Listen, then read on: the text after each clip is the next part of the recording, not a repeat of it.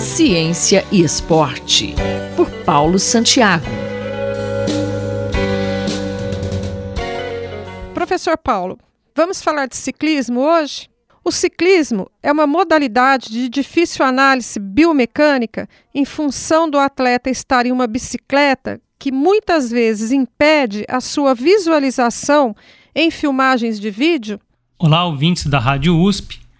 Vamos falar então sobre a dificuldade de análises de cinemática, principalmente relacionada à biomecânica, em alguns esportes como o ciclismo, devido ao fato do atleta estar na bicicleta. A bicicleta é um implemento que atrapalha e dificulta a filmagem do atleta enquanto pedala, mesmo que em uma situação é, simulada, estática, em dinamômetros, que são tipos de rolo que ele pedala, mas permanece parado, sem estar andando num circuito.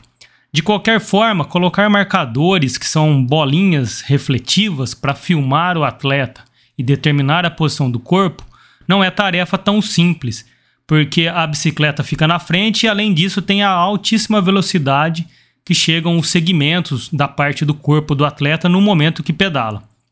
Pensando nisso, é, diversas técnicas da área de computação têm surgido para fazer análise do tipo markless ou sem marcadores, utilizando câmeras de vídeo que fazem o uso de visão computacional atrelado a redes neurais artificiais um tipo de inteligência artificial que faz essa determinação da posição do corpo do atleta enquanto pedala.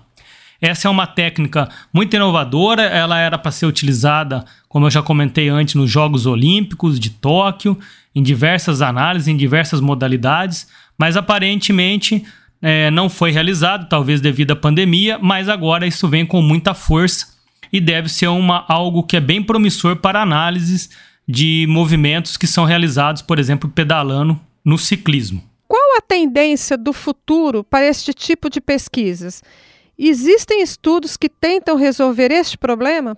Existem estratégias, sim, para contornar esse problema, né? como eu disse, na questão de utilização de inteligência artificial ou redes neurais artificiais, é, principalmente com técnicas denominadas é, Mark, Open Pose, Markless com Deep Lab Cut, entre outras, que estão disponíveis na web de acesso aberto.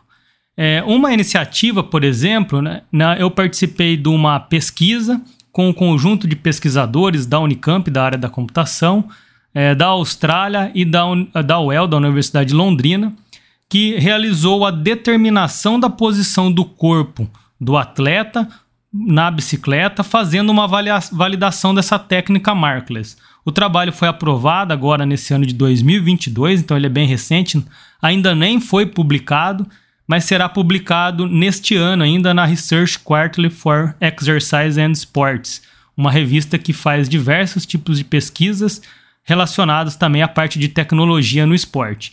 Então, basta dar uma olhada, procurar esse trabalho que foi em parceria com pesquisadores da Austrália, o Rodrigo Bini, e o Felipe Arruda Moura da UEL, e o Alan Pinto da Unicamp, que hoje trabalha no laboratório Synchrotron do Cirrus.